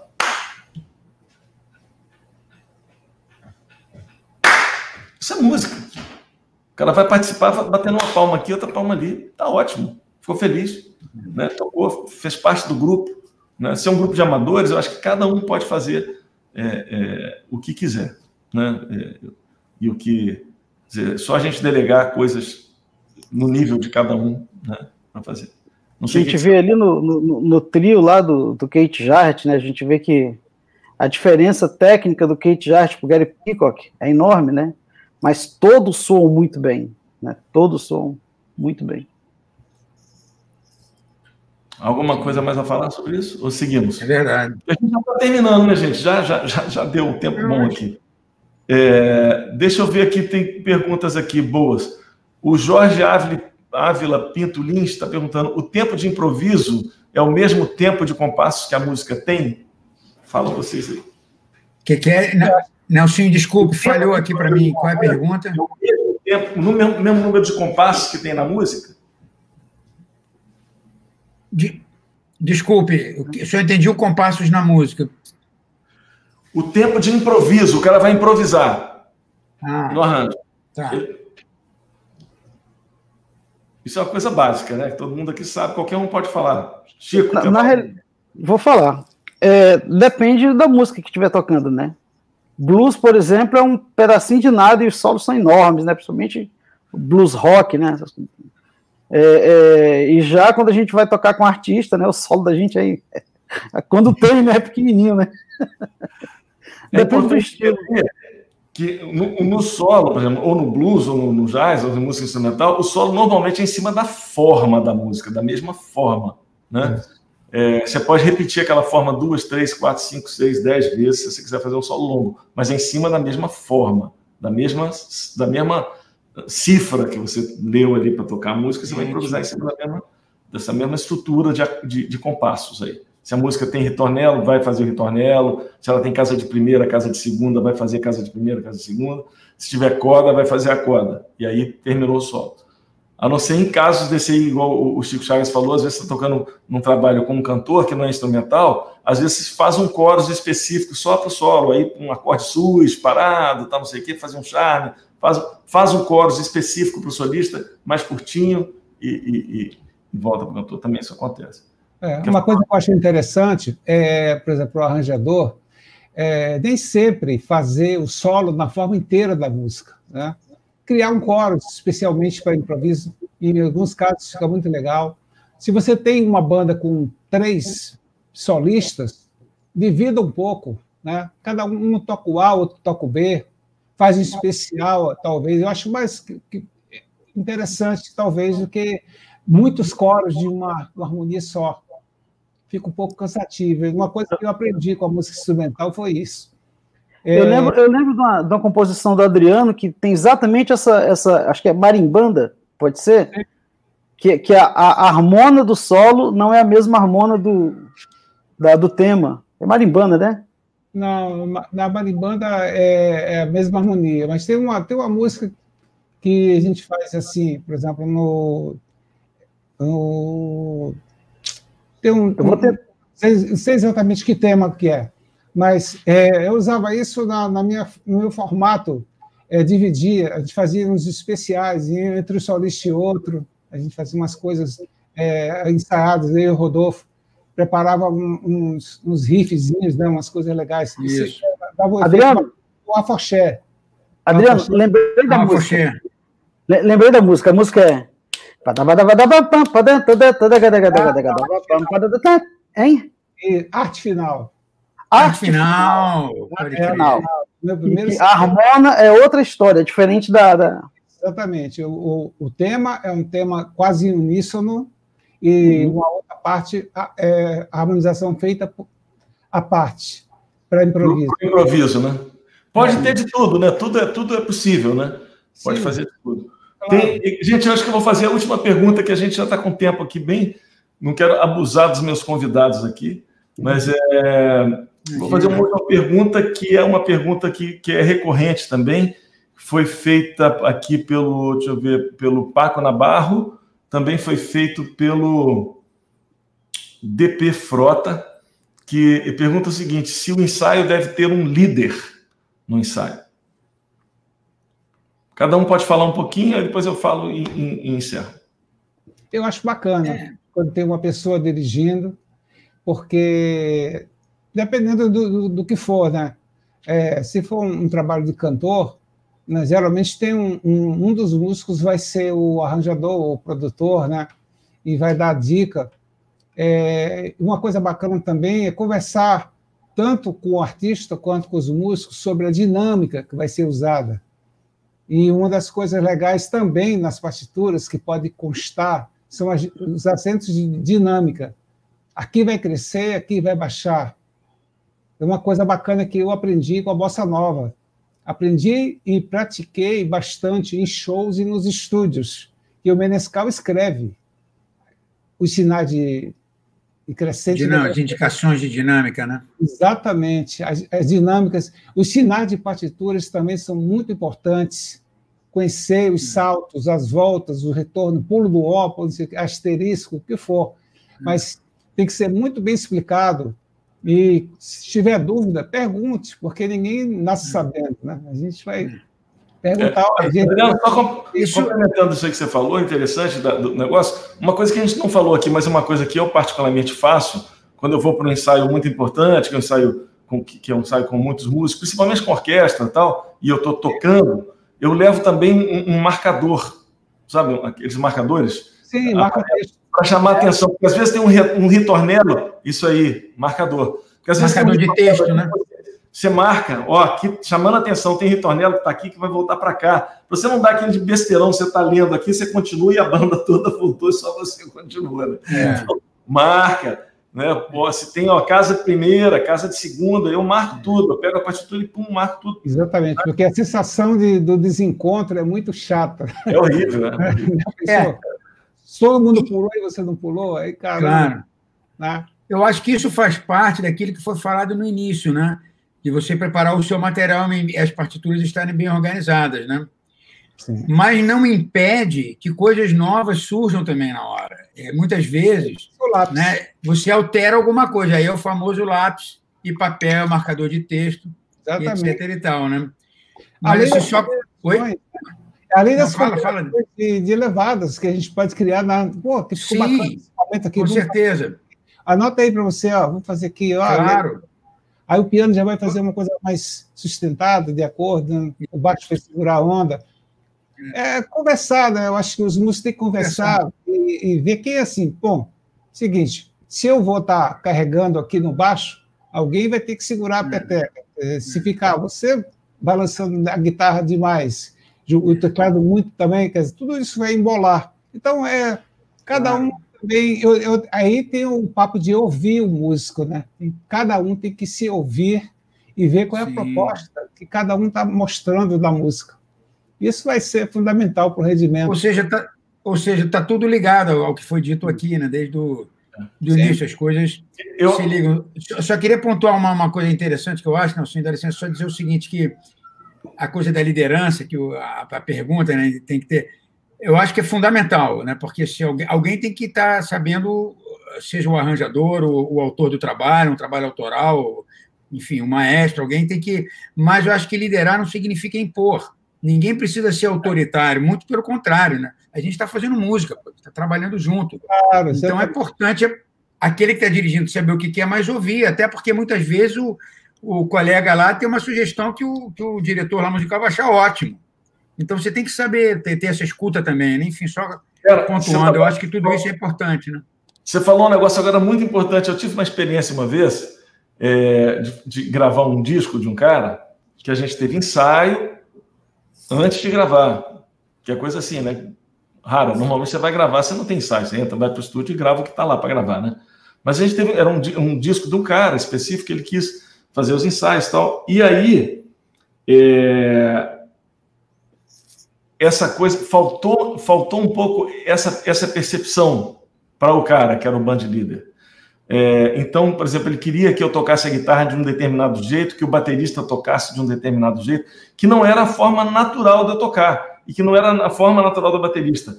Eu lembro que, que não rendeu nada, não rendeu. É uma coisa assim, todo mundo tocou, mas se ouve, você fala, pô, tá todo mundo tocando algemado, tá todo mundo tocando assim, né? Porque o cara tava, assim, pegando em, em detalhes que eu acho que eram desnecessários, e, e não confiando muito no que o músico tem para oferecer nessa hora. Porque em música popular você tem que confiar nas pessoas que você chamou. Né? Se eu chamei esse cara, eu quero ouvir o som dele. Não, não, adianta eu chamar o, o, Chico Chagas e falar, Chico, eu quero que você toque aqui bem na onda do, do sei lá quem. Porra, não, se eu chamei o Chico Chagas, eu quero ouvir o som do Chico é a onda do Chico, né? Vou chamar o Adriano de fone, pô, Adriano, você pode tocar naquela onda do Nico? O Adriano vai falar, não. Porra, a minha onda é Adriano, pô. O cara me chama e fala, pô, você faz uma coisa meio na onda do Pet Metheny, na onda do Alexandre Carvalho. Não, também não. Chama o outro cara, chama, né? chama quem for. É, então, às vezes acontece isso, de, de, de, de você querer puxar do músico uma coisa que não é coisa natural dele, principalmente se você chamou músicos que são artistas que têm que tem uma assinatura. Imagina você chamar o Toninho Horta para o seu trabalho e falar, Toninho, ah, legal, mas pô, faça isso aí meio na onda do Hélio Delmiro. Não, chama o Hélio. não é? O Toninho vai falar, não, cara, eu vim aqui para contribuir com o meu som. Agora, existem os músicos que são músicos mais, é, como é que chama? Plurais, que são músicos preparados dessa forma, que tem, tem pouca assinatura, mas tem muita flexibilidade no som, o cara consegue tocar bem vários estilos diferentes, estuda isso, inclusive, e aí esses caras são mais apropriados para esse tipo de gravação. Então, se você, se você quiser uma coisa onde você vai exigir em cada faixa do músico que ele toque de uma, com uma cara diferente, com um jeito diferente, então chama um músico que seja plural.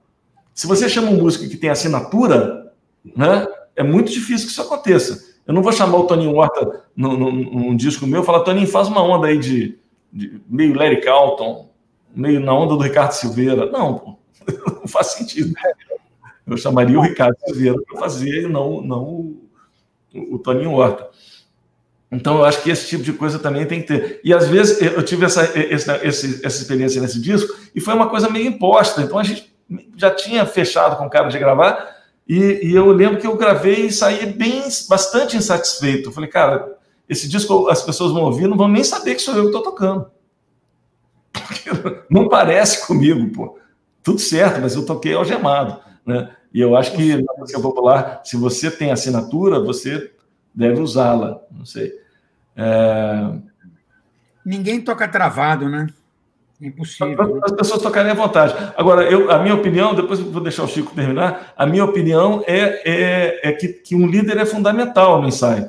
Um, um, um, o famoso diretor musical é o cara que, que vai trabalhar. Normalmente é o cara ou faz os arranjos, ou encomenda arranjos, mas depois estuda para poder passar isso para a banda.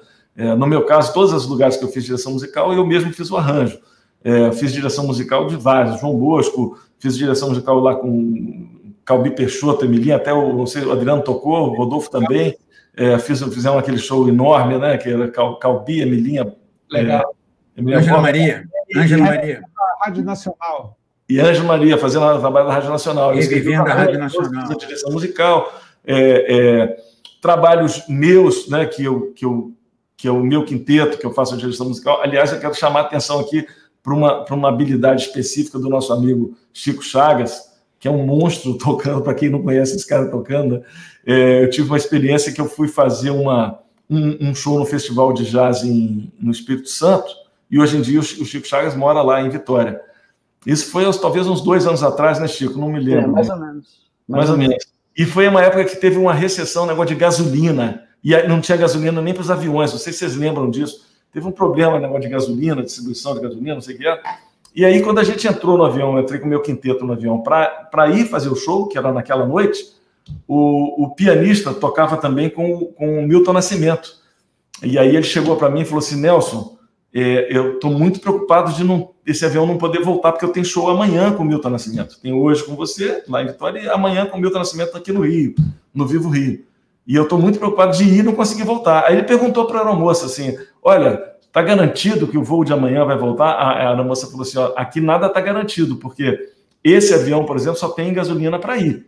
Se ele chegar lá e não conseguir abastecer, não volta amanhã. É...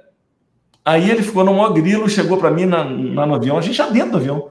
Ele chegou para mim e falou assim: Nelson, cara, é o seguinte, eu não vou, não vou poder ir, eu vou ficar aqui. Você sabe que, pô, trabalho com o Milton, trabalho com você e com o Milton, mas o Milton que paga as contas dele mesmo, né?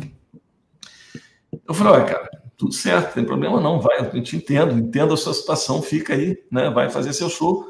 Eu vou pensar o que, que eu vou fazer. Do avião, eu liguei para o Chico, o avião ainda estava parado, liguei para o Chico e falei, Chico, você eu tô indo fazer um show hoje à noite, você tá livre, cara? Ele falou, tô livre. Eu, se eu te mandar as partes sem cara, ele falou, pode mandar aqui, cara. Cara, as músicas eram cabeludas. Não tinha arranjo fácil ali para tocar. Eu, depois eu mostro as partituras aqui, se eu tiver. Era tudo encrenca. Nota pra caramba. Eu peguei, Chico, eu vou te mandar as partes de piano. Tem muita coisa para ler, cara. O Chico falou, pode mandar. Manda agora, a gente tem tempo de dar uma passada, fazer um, uma, uma passagem de som longa, passagem de som ensaio. Eu falei, claro, vou pedir isso lá. Mandei as partes para ele do avião, do meu celular, mandei os, os, os PDFs para ele. E cheguei lá em Vitória, encontramos com ele, já, ele já entrou na van, porque era em outra, em outra cidade. Fomos para tal cidade, ele deve ter ido para o quarto do hotel dele dar uma olhada nas coisas, não sei o que ele fez. Eu sei que na hora da passagem de som, bicho, o Chico estava com tudo debaixo da mão. Estava melhor do que a banda. Chegou e fez um showzaço com a gente. Foi lindo. Aliás, Chico, eu tenho que te agradecer isso por da vida, porque você salvou aquele show, né, cara? De, que era um show que ia ficar meio capenga, porque era tudo, tudo muito pensado num arranjo com, com, com os quatro, então, era o quarteto, na verdade, não era quinteto, com, com piano, baixo, bateria e, e guitarra. Então tinha que ter, tinha que ter o piano. E eu lembro que eu ainda até falei com você, ah, Chico, para fazer uma coisa diferente, leva, faz de acordeon. O Chico fez a parte de, de piano toda no acordeon e, cara, arrasou. E foi um showzaço, assim, showzaço. Mas, obviamente, as coordenadas, quem deu fui eu. Agora, ele foi um músico que soube pegar todo o material, trabalhar. Lá na hora ele perguntou, Nelson, aqui é para fazer assim ou assado? Eu, assim. Então tinha, tem que ter alguém, tem que ter um líder para definir o que, que é. Olha, aqui você faz isso, aqui a gente vai fazer aquilo. Ok? Ok. Beleza. Então, resolvemos tudo muito rápido naquele pequeno ensaio ali de, sei lá, ficamos uma hora mais ou menos antes do show ali, gastando para passar o som e já ensaiando. E na hora do show foi um showzaço. Assim, ninguém nunca na plateia iria imaginar que o, que o acordeonista tinha acabado de pegar o material do show para fazer à noite. Então, é, o músico bem preparado ajuda muito. Foi o, foi o estamos aí mais complicado da minha vida, cara. Nossa Senhora. Um solo escrito para todo mundo junto.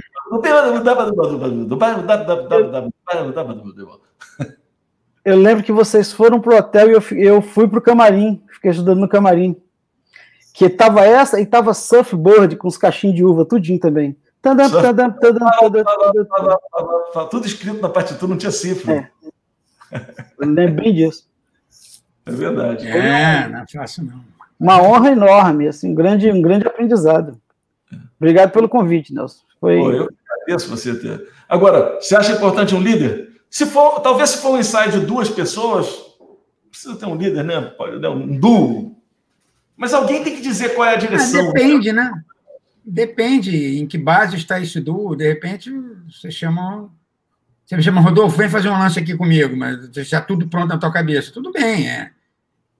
Eu vou contribuir da maneira que eu puder, mas né, a, a direção é sua, no caso é de quem depende muito, né? Mas de um modo geral é fundamental o líder mesmo.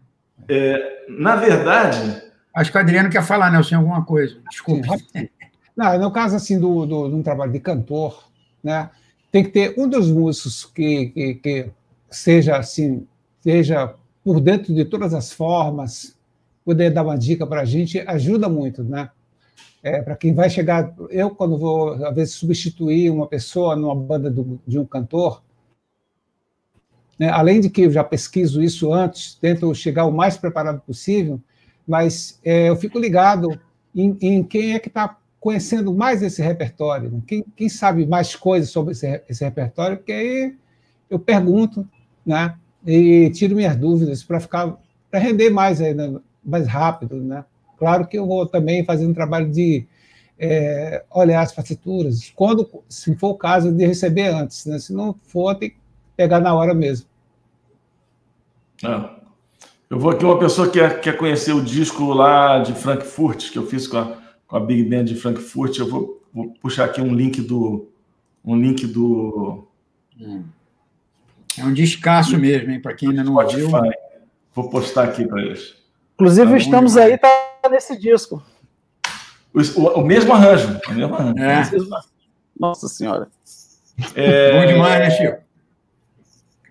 Suei. Então, eu acho, eu acho, que é isso, né? A gente já falou bastante aqui. Olha, de não, eu queria falar mais uma coisa. É, mais uma coisinha. Eu lembro que quando eu quando eu estava lá na, na Inglaterra, eu sempre pedia para o David falar com o pessoal da banda, porque o David é inglês e a pegada é outra. Quando é um inglês que, que, que que conversa com o pessoal. E ele sempre falava assim, ele falava, é, a gente normalmente saía de manhã. Aí sempre estava lá, get there breakfasted. Ele sempre pedia para o pessoal chegar já é, é, de café da manhã tomado, evitar fazer lanche, né? E já era passado para todo mundo o horário do intervalo e ah, a duração sim, do intervalo. intervalo.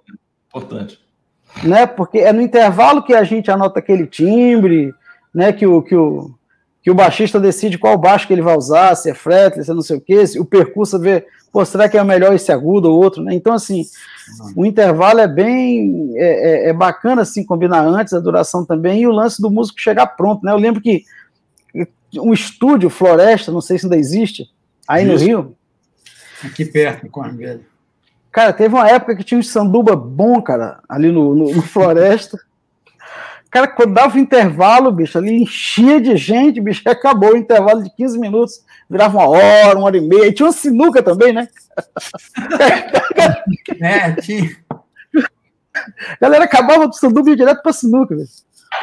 É. Esse lance de combinar assim, os horários, o, o, o a duração do, dos intervalos e o lance de chegar lá pronto para tocar também é muito bacana. Até porque tem, tem uns estúdios que você não pode entrar com comida, não pode entrar com bebida, né? Sim. Então isso aí é bom combinar antes também. É claro que a gente está falando aqui, eu acho importante chamar a atenção. Bem lembrado. Bem lembrado. para você estar tá formando uma banda, que você tem um repertório pronto. Agora, quando é jam session, ou você vai tocar numa, na noite, normalmente, na noite, por exemplo, às vezes você vai, né, Ré maior, Ré menor, Fá maior, Fá menor e vambora. Você vai tocando a música, às vezes não tem ensaio nenhum. Né, uma pessoa aqui se referiu ao ponto dos músicos, que o cara passava, pegava, levava o músico, oh, tem trabalho na boate tal, na boate tal, o cara ia aí, pô, tocar o que tá lá, aí não tem ensaio, não tem nada. E dá, claro, muito certo, depende da experiência dos músicos. Nem numa jam session também, quando você está fazendo uma jam session, não tem você não tem ensaio. Né? A gente até brinca assim, jam session, não se ensaiar piora muito. se ensaiar vai ficar muito pior. Então, é, aquela questão de você tocar à vontade é muito diferente de tocar uma coisa que é estabelecida, né? Então, são dois mundos muito diferentes. Aqui a gente está falando desse mundo, desculpa, onde as coisas estão estabelecidas, né? Acho que é importante para todo mundo que assistiu, que esteve com a gente nessa live, entender isso. E queria agora agradecer muito, cara. Desculpa, a vocês três, Rodolfo, Chico Chagas, Adriano, músicos é, é, excepcionais, com uma bagagem incrível que vieram aqui é, compartilhar essa informação de como é, que, como é que trabalham os ensaios, como é que fazem e tal. Acho que isso pode, deve ter sido enriquecedor para muita gente. É, quero dizer que esses três caras aqui, mais eu, nós quatro, na verdade, nós quatro somos professores do Fica Dica Prêmio. Quem não conhece o Fica Dica Prêmio, deixa eu colocar aqui para vocês o, um linkzinho para vocês passarem lá para conhecer. Né? Tem um curso de acordeon do Chico Chagas, tem um curso de percussão para todos do Rodolfo, que é um curso que é para todo mundo, né? ensinando coisas importantes de, de, vários instrumentos de percussão, pra, não para percussionistas especificamente, mas para todo mundo. E o curso do Adriano, que são levadas de samba, basicamente trabalhou. É, tem, tem, dois cursos do Adriano, tem o levadas de samba e de música nordestina, né? Isso os, as levadas de música nordestina. O Adriano é um, um, especialista, ele tocou com todo mundo. Ele sabe exatamente a função do baixo, o que, que o baixo precisa tocar num determinado groove, num determinado é, momento, como é que você completa aquilo. É, então é muito legal. O Adriano tem um trabalho maravilhoso lá, Chico Chagas também, Rodolfo também, e eu também sou professor lá de guitarra, tenho meus cursos lá de, de improvisação, de guitarra, de harmonia e tal. Então, quem quiser conhecer, www.ficadicapremium.com.br, beleza? É isso aí, gente. Quero agradecer também todo mundo que esteve presente, que fez pergunta. Tiveram vários assinantes do Fica a Dica Prêmio aqui, vários nomes conhecidos aqui, amigos é, que estão lá no nosso, nosso grupo. Então, é isso aí. Quero agradecer a todos. Alguém quer deixar uma palavra final? Um bye-bye? Ah, lá, um café lá em casa. Vamos lá, tem um café lá em casa aqui, ó. Cadê? Todo mundo tem xícara de café na casa? Ei, que maravilha! é, Gente, aí, ó. É, não sei Brindando, se você participou de um café lá em casa, procura lá um café lá em casa com Adriano Gifone, um café lá em casa com Rodolfo Cardoso, um café lá em casa com Chico Chagas, vocês vão poder saber mais sobre esses caras, sobre esses excepcionais músicos aqui. E queria também dizer que hoje logo antes aqui desse nosso papo, estreou a nova temporada do Um Café Lá em Casa. A gente estava sem fazer a temporada do Um Café Lá em Casa desde a, do início da pandemia. A gente tinha gravado seis programas e esses programas a gente tinha resolvido não lançar porque é, as nossas temporadas são de 13 programas. Então a gente falou, não, a gente achou que a pandemia ia durar uns dois meses, três meses. Falou, não, vamos segurar. Daqui a uns três meses a gente volta a gravar e completa a temporada e coloca ela no ar. Bom, a gente notou que esses dois, três meses viraram seis, oito, doze e a gente não sabe quantos mais. Então a gente resolveu lançar é, os seis programas que estavam guardados e iniciou hoje com a Roberta Sá. Semana que vem tem Ulisses Rocha, Spock, que fez a Spock Frevo, que é uma orquestra genial de frevo. É, a, Dani, a Dani também, uma, uma, uma saxofonista. Saxofonista da Pesadíssima. Excepcional da Pesadíssima. É... Quem mais? O quarteto em si. É... Deixa eu ver se eu consigo lembrar aqui. Da... Está faltando um aqui, que eu não sei quem é. Deixa eu ver se eu lembro. Peraí, vou falar, porque comecei a falar, vou pegar para falar todo mundo direitinho mesmo, para não, não faltar ninguém. É... Aqui, ó, essa décima primeira temporada é isso mesmo. Ah, faltou falar do Túlio Mourão. Então vai ser Ulisses. Começou hoje com a Roberta Sá, depois vai ter Ulisses Rocha, Túlio Mourão, Spock, Dani Spillman e Quarteto em Si. São seis programas aí que vão durar até o Natal. E aí, em janeiro, a gente vai começar a gravar de novo os programas, é, numa forma diferente, num estúdio grande, é, com distanciamento social, com todos os, os, os procedimentos. Máscara, máscara, face shield, todo mundo gravando. Todos os procedimentos de segurança. É, e a gente vai retornar é, o programa, as gravações a partir de janeiro do ano que vem. Então, a, vai ter um, um de novo um, um, vamos, vamos ter o programa até dezembro. Depois a gente provavelmente inicia em março os novos. É, Bacana.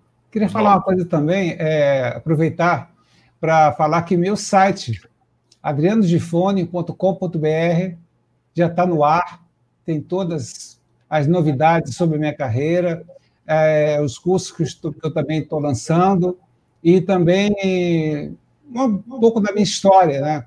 É, falando sobre meus discos, meus livros, e agradecer pelo convite para você e participar com essa turma super legal aqui, falar um pouco da, um pouco da nossa experiência como músico, né?